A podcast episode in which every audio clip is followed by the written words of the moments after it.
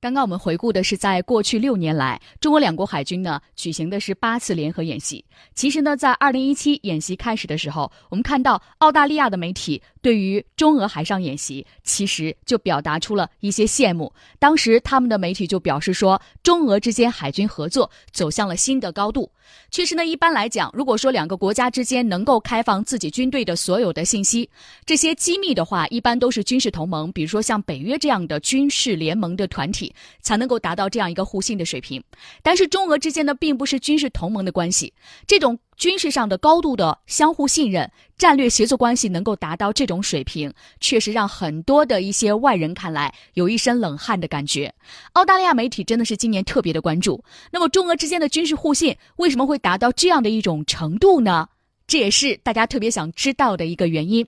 中国海军军事研究所的研究员张军社先生表示，其实呢，这和中俄两国之间对于经济发展的战略，以及想要让自己经济发展战略能够稳定的走下去，排除一些威胁，必经的一种方式。我们来听一下。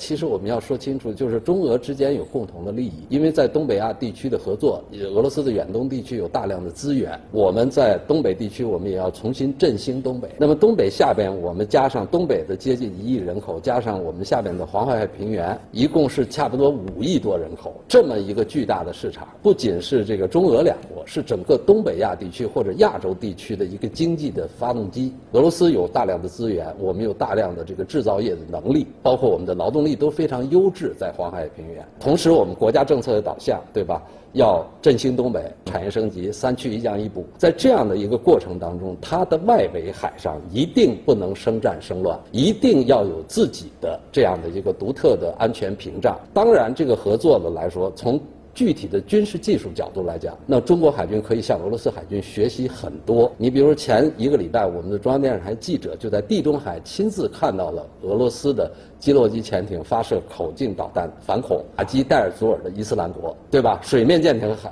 潜艇，就是俄罗斯是真玩过的，哪怕他的航空母舰去了叙利亚地中海。当然，我们也跟他做过一次这个，就是在。地中海这个叙利亚化武的这样的一个实际的运作，所以说这些演习对我们来说有利于我们两国的发展，也有利于地区的整个的这样的一个经济发展形势。特别是在东北亚有一些比较混乱的、比较嘈杂的声音，特别像日本呐，可能在里边塞私货呀，等等等等。但是我们这样的演习也等于说相当于给东北亚地区甚至亚洲发展地区做了一个压舱石，要好好发展经济，过好日子。来发展经济，大概是这样的。嗯，刚刚我们其实，在谈到朝鲜半岛问题相关一些观察员给出他们的方案的时候，特别谈到了东北亚地区的经济发展与合作，也会变成朝核问题解决的一种曲折的途径，但必须呢是一个大的。框架的范围之内，刚刚也特别谈到了中国的振兴东北、俄罗斯远东经济大开发。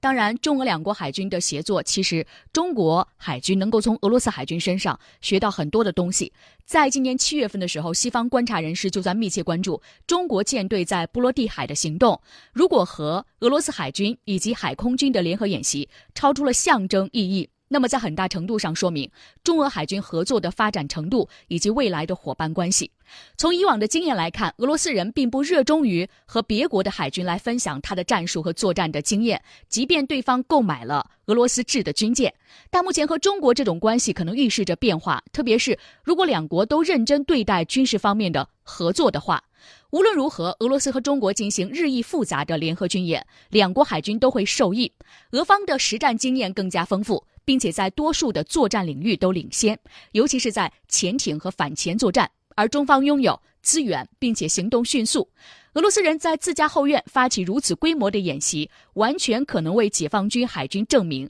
以及外界深入了解他们新型零五二 D 驱逐舰及其系统性能提供的宝贵机会。